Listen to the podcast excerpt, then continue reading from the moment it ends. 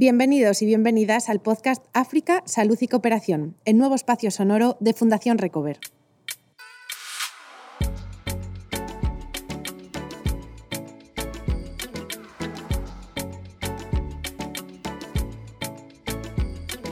Un viaje al continente africano lleno de anécdotas y experiencias en el marco de la cooperación al desarrollo. Nuestro objetivo es que el acceso a una sanidad de calidad para todos y todas sea una realidad y estamos convencidos de que podemos conseguirlo. Estés donde estés, seas quien seas, escuchar es el primer paso para empezar a construir un futuro mejor. Hace 14 años, un grupo de profesionales españoles vinculados al sector sanitario decidieron que era el momento de hacer algo por la sanidad de los países más desfavorecidos. Era una forma de devolver a la sociedad lo que ésta les había dado, y así nacía en 2007 Fundación Recover. Pero, ¿por qué en el continente africano? ¿Cómo se pone en marcha la idea y cuál es el origen de esta aventura? Para responder a estas y otras preguntas hablaremos en unos instantes con Ricardo de Dios, actual gerente del área sanitaria 3 de Asturias. También contaremos con Eugenia García Sastre, especialista en urología. Más allá de su labor sanitaria, fueron los primeros voluntarios de Recover en viajar a terreno y por ello son también los primeros invitados en este programa. Jacinto Vidarte y yo misma, Katia Álvarez, les acompañaremos en todo momento. Así que, ahora sí, arrancamos. Para quien no lo sepa, Fundación Recover es una ONG que apoya la gestión y el desarrollo sanitario de hospitales sin ánimo de lucro en distintos países de África. Muchos son los pasos que se han dado en estos años de trabajo, pero queremos empezar por el principio. Para ello, Jacinto, contamos con unos invitados muy especiales. Sí, aquí estamos con Ricardo de Dios y Eugenia García Sastre, que fueron de los primeros, por no decir los primeros voluntarios de, Recover que viajaron a Camerún, eh, donde surge toda esta historia. Así que Ricardo y Eugenia, bienvenidos a este primer podcast de Fundación Recover y muchas gracias por compartir esta experiencia con nosotros. ¿Qué tal estáis? Muy bien, muchas gracias. Muy bien, bueno, ahora dais un salto, dais un salto al pasado y empezáis a contarnos un poco cómo sucedió y cómo surgió todo aquello. A ver, Ricardo, ¿cómo, cómo te surgió la idea de, colaborar con Fundación Recover y empezar esta aventura? Pues yo creo que como empiezan las eh, bonitas historias, ¿no? Con un punto de azar y de casualidad en aquella época yo estaba trabajando en el Hospital de Jarrio, como, como estaba trabajando Eugenia, y la gerencia del SESPA, del Servicio de Salud del Principado de Asturias, pues quería ver cómo podía establecer un convenio de colaboración con la Fundación Recover, más bien cómo incorporar a la Fundación Recover a un convenio de colaboración con las ONGs que, ya estaban. Y bueno, conociendo un poco que nos interesaba el tema de la cooperación, que era algo que nos estimulaba, pues me, localizaron para tener una primera entrevista porque venía eh, la coordinadora de Recover en ese momento, Macrina Asturias, a Oviedo, y iban a tener una reunión dentro del servicio de salud para hablar un poco de todo. Me invitaron, allí fuimos, nos plantearon el proyecto, el sector estaba interesado en ver cómo podían colaborar y, de ahí surgió, surgió que necesitaban eh, desarrollar proyectos eh, allí con personas eh, en directo. Yo, vamos, conocía perfectamente que Eugenia le iba a encantar la idea y la propuesta y nada, ahí empezó un poco la aventura. Cuando, mm, cuando, hablamos de cooperación, yo creo que es muy importante em, para la gente que nos escucha, que a lo mejor no lo sabe, que en países como Camerún, que es donde fuisteis vosotros por primera vez, eh, la sanidad es 100% de pago. Además, pues hay una falta de recursos económicos y humanos y también incluso infraestructuras y de equipamiento que supone que ofrecer una atención sanitaria de calidad pues muchas veces es un poco inalcanzable. ¿no? Em, en este contexto decías que a Eugenia le iba a encantar em, participar en el proyecto. Eh, quería saber, Eugenia, ¿tú cómo viviste esa primera impresión? ¿Cómo fue ese primer viaje a Camerún? Bueno, pues a ver, yo venía, venía de, que en el 2007 estuve en Guatemala, eh, tres meses trabajando en un centro de salud. Y bueno, pues allí estaba en una zona muy selvática, muy alejada de la ciudad y, y veía las limitaciones tan grandes que había eh, no de idioma en ese momento, ¿no? porque no era el idioma el problema, pero era una limitación para mi formación poder ayudar en algo, servir para algo. Y cuando Ricardo me comentó que la idea de, Camerún era trabajar en un hospital y un poco la, idea de formar a la gente que estaba allí, pues me pareció fantástico porque yo era eso lo que notaba que no funcionaba en Guatemala. O sea, venía de esa, de esa reflexión de en qué sentido sirve que, que vayamos de forma puntual a prestar una asistencia si luego allí no hay quien la prolongue.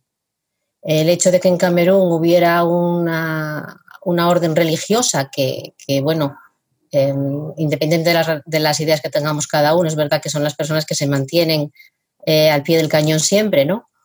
Que hubiera esa idea de, prolongación de gente y luego de formación a profesionales de allí, me pareció, vamos, la guinda del pastel. Y por eso, bueno, y por el afán aventurero que, como dice Ricardo, tengo o tenemos, pues nada, me pareció estupenda la idea, sí. Y mm, bueno, yo eh, con lo que has dicho me viene a la mente un, una frase que me dijo una vez un voluntario que decía que, que, los voluntarios que viajan a terreno, que al final no dejan de ser paracaidistas, que aterrizan allí, están dos, cuatro, cinco días o semanas y luego vuelven. Y realmente quienes se quedan allí a largo plazo efectivamente son las contrapartes, que puede ser religioso o no, pero están al pie del cañón día sí día también. Nosotros al final viajamos, estamos un tiempo y volvemos. O sea que efectivamente... Claro es importante tener un, un, socio de confianza en terreno, ¿no? También muchos más expertos que nosotros que nos ayudan también a adaptarnos allí. Eh, sí, sí. Ese aterrizaje es bastante impactante en todos los sentidos. También eh, sí. ese calor que, que, te llega, de repente te golpea la humedad según sales del avión. Mira que en Asturias estamos acostumbrados a, a un poco de humedad, pero yo creo que, que como, el, vamos, la primera vez que aterrizas en un país como Camerún, yo creo que no lo he vivido nunca. Eh, uh -huh. Además de, de, las diferencias que comentabas, eh, también hay pues, algunas eh, enfermedades transmisibles, infecciones que realmente podrían ser evitables y en gran parte eh, vuestro trabajo como voluntarios ayer ese objetivo, ¿no? tratar de evitar ciertas infecciones a través de auditorías de calidad. No sé si podéis contarnos un poco, Ricardo, cuál era el objetivo exacto. Sí, bueno, el objetivo que, que, nos encargaron, porque al final yo creo que también es muy importante tener en cuenta que somos partes de un puzzle. Quiero decir que el proyecto hay una visión global, nosotros como voluntarios vamos a trabajar en unas áreas determinadas, vienen otros voluntarios, trabajan otras, y como dices tú, y, reflejaba Eugenia perfectamente, yo creo que lo que de lo que más nos atrajo del proyecto de Recover era que era un proyecto sostenible en el tiempo. Quiero decir que la contraparte que está allí es la que hace que eso veamos que va a dar un futuro, que va a aportar algo a la población de allí y no tanto nosotros que lo que hacemos es intentar aportar valor añadido, enriquecer el proyecto, pero desde luego al final tarde o temprano nos acabamos yendo de, del terreno. ¿no? Y yo creo que, bueno, nosotros lo que, la parte que teníamos que encargarnos tenía que ver con la seguridad del paciente. ¿no? Teníamos que ver cómo esos hospitales que se estaban montando, que estaban al inicio, pues nosotros siempre, Eugenia y yo íbamos cuando no había casas de voluntarios, nos tocaba dormir donde podíamos, comer en el hospital, pero siempre éramos de los, de los primeros que iban a, a, a los proyectos, ¿no? Para empezar esos esos procedimientos, esos procesos e intentar que eh, la calidad asistencial que se daba en el hospital pues fuese eh, la mejor posible, entendiendo la realidad que no hay que olvidarse nunca de la realidad que se vive en, en esos países y en esas situaciones. Entonces, esa seguridad del paciente implicaba trabajar en distintas áreas y en distintos ámbitos. ¿no? Trabajábamos el tema del control del medicamento, trabajábamos el tema de la identidad de la persona, es decir, identificar al paciente que ingresaba para que no hubiese errores eh, a la hora de manejarlo.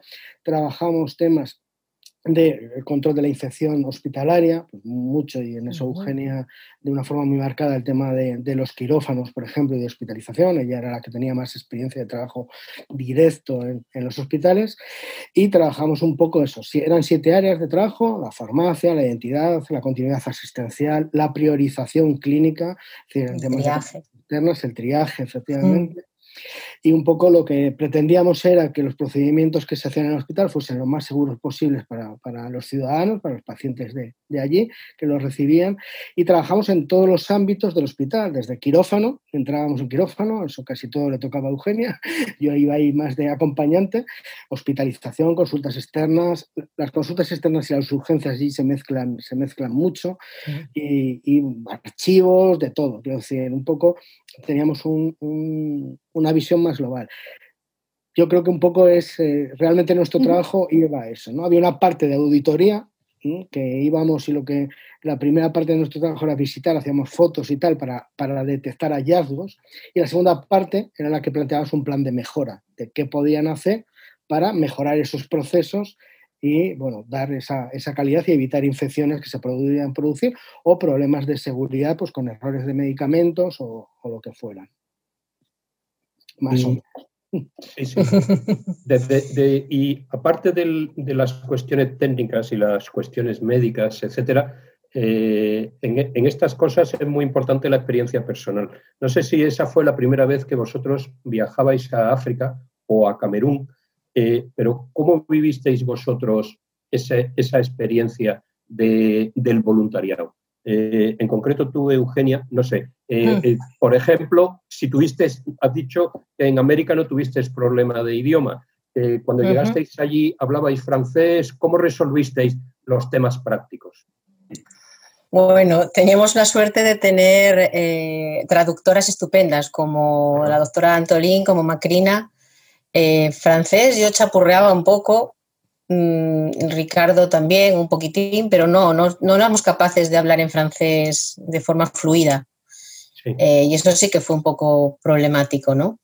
Pero aparte de lo que es la, la, comunicación, yo creo que también es muy importante la sociedad en la que caes. Y pues no tienes ni idea de, de la diferencia que hay de, de, la situación social, de lo que es un jefe de barrio, por ejemplo, que nosotros no sabíamos. Recuerdo eh, las, cosas que intentábamos cambiar y, los privilegios sociales eh, de personas que, los adquirían de forma hereditaria, como las monarquías, digamos de alguna manera, y que eran mm, personas sin cuyo consentimiento ni, ni las monjas ni nadie podía hacer nada. Y de alguna manera había que ganarlos, ¿no? Porque eran los que tenían que dar el visto bueno a aquellas cosas que, nosotros queríamos implantar. Eh, eso, eso si no hay alguien que te, te orienta, eh, puedes estar trabajando un montón de tiempo, si no lo puedes captar, si no, bueno, porque es difícil captarlo, obviamente, eh, pues puede ser un trabajo hecho en balde, ¿no? Entonces, el primer impacto fue, fue, fue monstruoso en el sentido de que es un hospital al que se accedía por una carretera infame, eh, que tenías que ir en moto o con unos Land Rover porque era todo barro eh, y nos parecía, por ejemplo, imposible que pudiera estar encima de una colina un hospital como aquel, ¿no? ¿Te acuerdas, Ricardo, que dices, pero bueno, aquí, en un barrio de Yaoundé, y luego te dabas cuenta que efectivamente era donde más se necesitaba, o sea, luego te, ibas entendiendo el porqué, pero de inicio mm, súper sorprendente. Por ejemplo, ¿no? Eh, aparte del calor, la situación, eh, lo que te digo de, las, eh, de la situación social de cada uno, de cómo en el triaje pues, eh, había gente que tenía que ir por delante independientemente de la, de la gravedad de la enfermedad que tuviera, ver, ver cómo niños se deshidrataban esperando, pero tenía que haber un, no había una urgencia, no había un triaje, que es lo que estoy diciendo, sino un orden de prioridad que se establecía por la mañana con las colas que había en el hospital en función del que llegara primero. Eso a mí me, sorprendió muchísimo. Entonces, bueno, que gracias, a, gracias que estaban allí la doctora Antolín y, todo el equipo médico, porque si no, no, no, hubiéramos sabido ni por dónde empezar. Claro.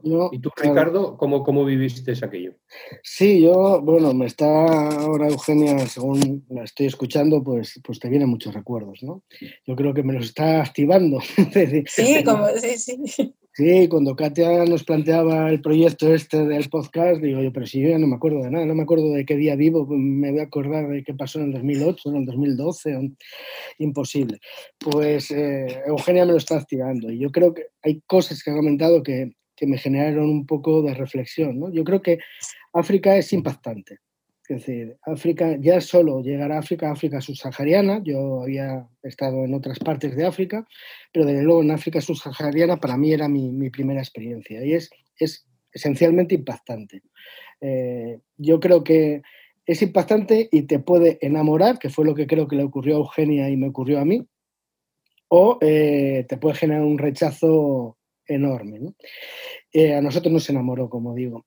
Y luego otra cosa que comentaba Eugenia, que también me parece muy importante, es el tema del idioma, ¿verdad? Eugenia chapurreaba más eh, francés que yo, pero, pero no fue un, un hándicap. Y yo creo que eso también es una reflexión que, que luego me vino, ¿no? Quiero decir, con ilusión, con la motivación, eh, reflejó mucho la acogida que tuvimos que tienen, yo creo, todos los voluntarios que acuden allí. Es decir, te intentan, intentan estrujarte, intentan sacar de ti lo mejor que tienes y te facilitan todo para poder estrujarte y que dejes allí mm, la mejor esencia que puedas como profesional para, para que ellos sigan avanzando en ese proyecto ¿no? y en dar esa asistencia de calidad a, los ciudadanos de Camerún. Y de Dron, bueno, fue todo eso. En, solo en ese hecho de intentar ver cómo solventaban esos problemas, pues había ilusión en ellos, había ilusión en nosotros, había valoración de nuestro trabajo, nos sentíamos apreciados, sentíamos que les podíamos aportar cosas. Y desde luego una acogida excepcional.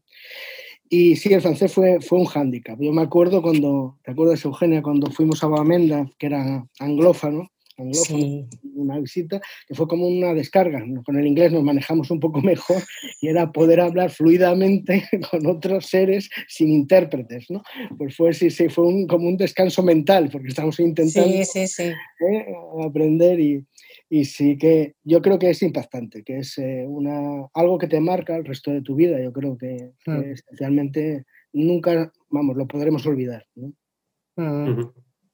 Y y desde el punto de vista profesional, volviendo, volviendo a, vuestro trabajo como médicos, eh, ¿cómo se vive el aterrizar en un sitio donde mm, las condiciones médicas y de salubridad son tan precarias y que os encontráis en, ese hospital donde la gente viene, pues eso, por un camino de barro o igual sucios, es complicado mantener la higiene eh, dentro de las instalaciones sanitarias, etcétera. Eh, ¿Cómo resolvisteis todo aquello y cómo, cómo os enfrentasteis a eso? Eh, cuéntalo tú primero, Eugenia.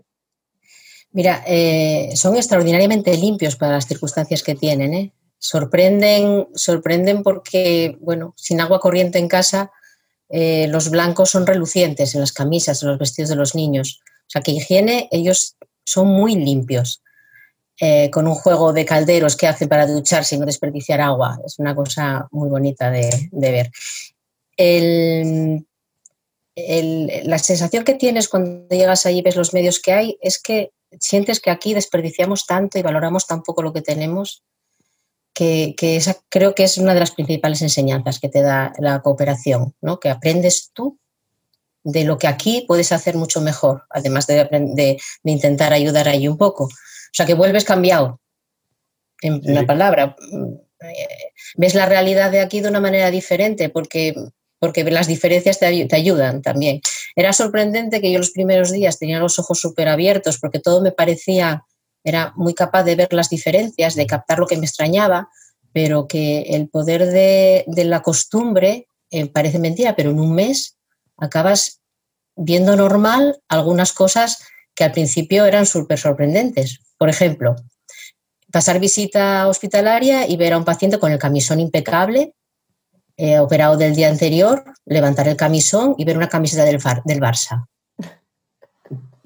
Porque eh, el camisón es como para que quede bien para afuera, pero ellos por dentro se siguen vistiendo como estaban, ¿no? Sí, sí. O, levantar, o, levantar la sábana y debajo los utensilios de cocina de la familia que va a cocinar al paciente, porque la comida no se da en el hospital.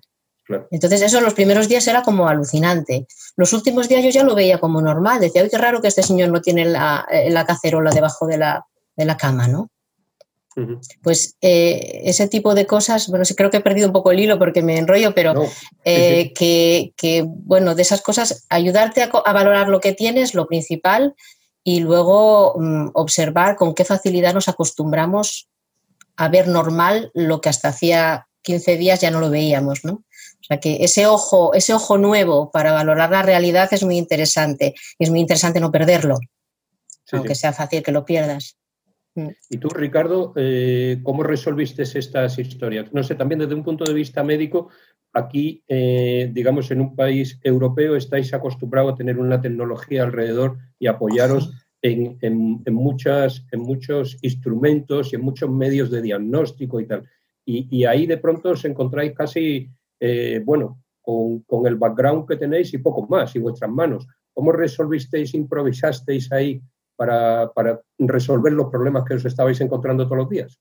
Sí, yo creo em, esencialmente con una cosa que ha comentado Eugenia, ¿no? que es importante conocer el terreno y, meterte dentro de la sociedad. Quiero decir, yo sabía con quién iba, nos conocíamos bien Eugenia y yo, y yo creo que Eugenia, y yo espero haber aportado algo, aportábamos sensatez. Es decir, yo creo que un peligro que tiene el tema de la cooperación es cuando vas intentando trasladar el modelo que tienes en tus países, en países eh, habitualmente son europeos, americanos, tal, con cierto desarrollo, y intentar entender que eso es el gol estándar y que eso tiene que implantarse. Si no se implanta al 100% eso, eh, no va a funcionar. Yo creo que lo que tenemos que ser sensatos, es muy respetuosos, es conocer lo que hay y es intentar plantearnos que el camino es un camino de mejora y es un camino progresivo, porque si no al final lo que fomentamos es la frustración, la frustración de los voluntarios, porque te puede parecer que lo que estás haciendo es estéril porque no llegas a tener un, un NUCA, por ejemplo, sino que tienes hospitales, pero que son hospitales lógicos para ese entorno y en ese momento. Y entender que esto es un camino, que es un camino que nunca se acaba, que es el camino de la mejora continua. yo creo que eso te aterriza al terreno, entonces tienes que ser muy respetuoso con lo que encuentras, muy respetuoso con los profesionales que allí ya están trabajando. Es decir, si hacen una cosa siempre lo hacen por algo. Eso no quiere decir que no se pueda mejorar, eso no quiere decir que nosotros no vayamos con conocimiento que pueda aportarles algo y que pueda añadirles mejora, para eso vamos, pero desde luego siempre lo hacen por algo. Entonces yo creo que eh, solventar eso es un tema de, de sensatez, esencialmente, de respeto por el trabajo y por la sociedad a la que vas y una dosis de curiosidad, de intentar conocer la sociedad, conocer a la gente de allí, porque al final, como dice Eugenia, esto de la cooperación es un feedback. Nosotros aportamos cosas, pero ellos nos aportan mucho. Nos aportan mucho, como dijo Eugenia perfectamente, te cambia, te cambia. Yo creo que te das cuenta de muchas cosas que, que mal hacemos aquí. Que decir, a lo mejor aquí utilizamos en exceso determinadas tecnologías que lo único que hacen es malgastar y ser ineficientes y allí con mucho menos recursos a lo mejor el valor añadido que aportan a su población es mucho más alto. Entonces, siempre eso, respeto, sensatez, tranquilidad, templanza, e ir dando pasitos a pasitos para ir mejorando para evitar sobre todo la frustración y desde luego la desesperación que puedes generar en ellos es decir, los profesores que están allí de forma permanente en la contraparte, porque parece que nunca van a llegar a ese mundo idílico que le estás vendiendo desde aquí. Es decir, eso yo creo que es muy importante ponerlos en valor siempre y ayudarles a recorrer el camino, pero de la mano, no, no a empujones. Claro, y además es que hay, yo creo que hay muchas cosas que simplemente no encajan allí, o sea, no puedes eh, intentar implantar algo, los ritmos, te das cuenta enseguida cuando llegas de que son muy distintos. Lo que eh, aquí estamos todo el rato corriendo, hay que terminar este informe, hay que acabar a tal hora. Allí es todo con mucha más calma para lo bueno y para lo malo. Es otra forma de ver las cosas y es otra forma de vivir. Pero la, vamos, todo lo que has dicho ahora me parece que es como resume muy bien junto con lo que decía mm. Eugenia de pues, los consejos que le puedes dar ¿no? a un futuro voluntario. Ir con esa mirada abierta, ese traspaso de conocimiento que es fundamental en los dos sentidos, de aprender siempre del otro Mm, y, bueno, pues si alguien se anima a ser voluntario, diré que ya tenemos casa de voluntarios, que no se preocupen y que, y que la carretera de San Martín de Porres está, está, asfaltada, por fin han tardado muchísimos años, ¿Ah, ¿sí? que comentabais, pero sí, sí, sí. Desde, yo creo que va un año. sí. Os tengo que pasar la foto porque, porque el cambio es, es importantísimo. Yo no creo que no he llegado a verla ya asfaltada, pero, pero es que esa, vamos, la subida en el coche, dando mil botes, yo recuerdo que llevaba un reloj de estos que te miden los pasos, me subí por la mañana sin haberme hecho nada más que levantarme, vestirme y montar en el coche y terminé el viaje con 10.000 pasos, hechos dentro del coche, de lo que votaba, era, era espectacular. Yo, creo que de todas em, formas es buena, es buena noticia lo de asfaltar la carretera, ¿eh? pero se pierde un poco de gracia se pierde un poco de gracia con el tema de bajar en moto por, ese, por esa carretera. ¿Lo habéis hecho entonces? Hombre, claro. Nos tenía tiempo que éramos intrépidos. Bueno, la verdad que Ricardo, Ricardo habla muy bien y te acaba de quedar precioso, ¿eh? porque es el espíritu que, que teníamos. Y sobre todo yo quería añadir que el sensato es él, porque yo, yo recuerdo momentos de frustración, ¿te acuerdas, Ricardo? Con lo de la, pero sobre todo yo a veces, madre, eh, el tema de las letrinas, el tema de la incineradora que estaba enfrente del, del quirófano, el tema de los pagos de, los medicamentos, aquellas vueltas que daban las enfermeras que parecían cobradoras más que enfermeras, ¿te acuerdas? Sí, sí, Y yo, yo con esas cosas me, me, frustraba a veces porque me parecía, porque bueno, o sea, eh, pues eso que aprendí, allí aprendí tres veces que fuimos, pues en tres años, años diferentes y haciendo como evaluación cada vez de, de lo que habíamos implantado y ver cómo lo llevaban a cabo, que fue maravilloso eso, ¿eh? pero que en tres años yo también aprendí a, al otro ritmo y a la sensatez. Me, me, acuerdo, por ejemplo, ahora, una anécdota, de que cuando llegué veía a todas las madres con los niños atrás, eh, agarrados y que se veían unos piececitos por, por, los, por enfrente. Veías a una mujer caminando de frente y como si le salían unas orejas a la altura de la cintura y eran los pies de los niños, ¿no? Y luego les veías encima de la cabeza con esos avalorios que llevan tan bonitos, esas, esos colores eh, y, y esa, esos gorros que se hacen. Veías algo amarillo encima y decías, ¿pero qué es? Y era el suero del niño que como no tienen goteros, pues las madres los ponían, se lo ponían encima de la cabeza. Bueno, es una costumbre de ellas de llevar los pesos encima de la cabeza, ¿no? Pero, pero te sorprendía tanto y era tan ingenioso. ¿no? Pues sí. puedes decir, madre mía, qué sitio donde llevar encima de, con, el, con, el, pelo y las telas del pelo, pero es que era lo que había que hacer, llevarlo allí para que estuviera más alto que el niño y para que, para que no se cayera. Eh, bueno, cosas como esas eh, tienes que tener la cabeza bien puesta en el sentido del respeto, del estar permeable a lo que te entra de fuera y el de el, el tener siempre la idea de, de, volver a cuestionarte lo que ya sabes, ¿no? Sí, es que además y eso hay... la cooperación es lo que te da. Eh, estar continuamente cuestionándote las cosas, las que sabías y las que estás aprendiendo. Sí, hay sí. muchas veces que hay que la, las diferencias que vives entre aquí y allí son muchas veces culturales y otras veces yo creo que son eh, simplemente esa capacidad de adaptarte a terreno como voluntario cuando vas y cuando vives allí. Por ejemplo, eh, hablábamos por teléfono con Eugenia el otro día de que muchos quirófanos eh, tienen ventanas, que aquí, por lo menos en las series de televisión, es como impensable que haya una ventana abierta a un quirófano porque puede entrar cualquier cosa, ¿no? Mientras estás operando, mm. y sin embargo, pues allí, porque no hay, no hay aire acondicionado y el calor es asfixiante. Claro. Claro, no puedes depender, no puedes depender de la electricidad porque los generadores cada poco se caen. Entonces es casi más importante que, que esté refrigerado, bueno, refrigerado, que no se acumule tanto el calor por cuestiones de infección a que entre una mosca y se pose donde no debe. Claro, sí. es que hay que evaluar, continuamente hay que evaluar. Yo creo que es los muy y contras. Muy importante ver, ver lo que decía Katy también con la mirada abierta ¿no? y con la mente abierta e intentar ir adaptando las medidas de recomendación o los planes de mejora a, a la situación. Y para eso es muy importante escuchar, muy importante observar y hablar menos. Y yo creo que es muy importante, me estoy acordando ahora de una cosa que está muy de moda ahora con el tema del coronavirus, que es el lavado de manos. Pero claro, en algunos hospitales, cuando fuimos, pues tenían problemas en la época seca de suministro de agua. ¿no? Tenían problemas serios, con lo cual el lavado de manos, que inicialmente es más que de sobra con agua y jabón, allí el agua era un artículo de lujo en, en, algunas, en algunos momentos de, del año. Y fuimos, Eugenia y yo, los primeros de los que hablábamos para intentar eh, comprar solución hidroalcohólica, ¿no? Porque sí. más fácil eso, que claro, el, el, clima no éramos capaces de cambiarlo, yo lo de Dios lo llevo en el apellido solo, y no éramos capaces de, de cambiarlo. Y entonces eh, hablábamos de eso, y, y, Eugenia, me acuerdo, en, en Yaoundé, que hizo un taller de lavado de manos con luz ultravioleta para ver cómo quedaba, porque claro, estábamos en ese plano, ¿no? En el control de las infecciones dentro del hospital, pero primero pues es algo que ahora parece, bueno, que está de moda totalmente, ¿no? La solución hidroalcohólica, el tema del lavado de manos, pero, pero que allí de los primeros que hablábamos de eso éramos nosotros, ¿no? Porque no había Ahí agua. Por pioneros motivo. también. Sí, sí, ahí por necesidad, ahora también.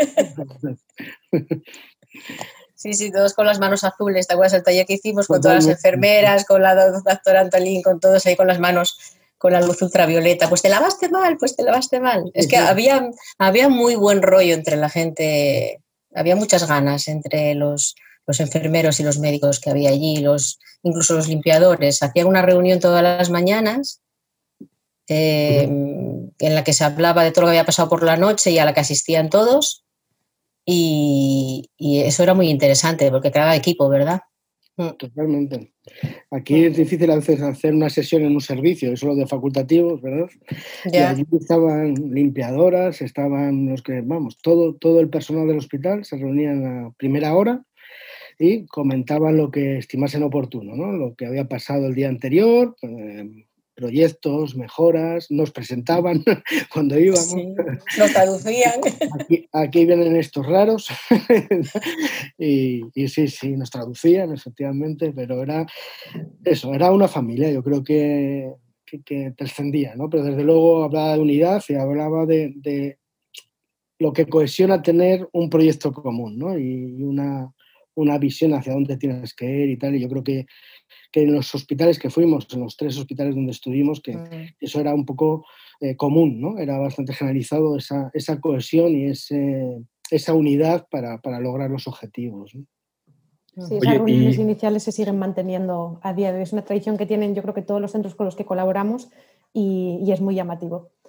Pues si os parece, lo dejamos aquí, aunque vamos, yo creo que cuando esto se relaje un poco, ya que estamos por lo menos tres de aquí en Asturias, mm, estaría bien tomar un café y, ampliar un poco estas anécdotas porque es interesantísimo. Y ya, ya retomaremos para telemedicina, para otros temas, porque, porque hay muchas opciones.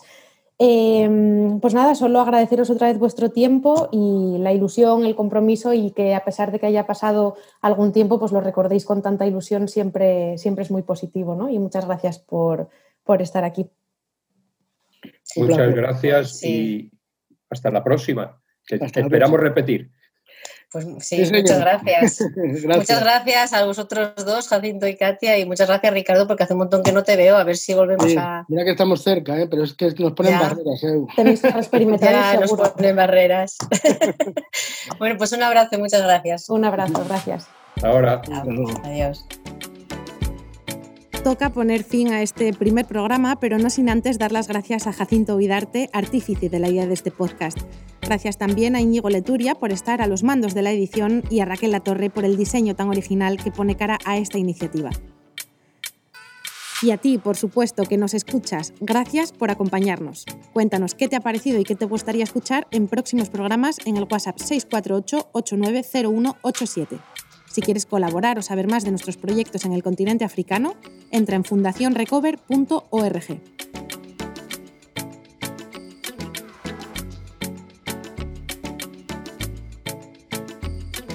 Gracias por escuchar África Salud y Cooperación, el podcast de Fundación Recover. Este es el primer paso para que todo cambie.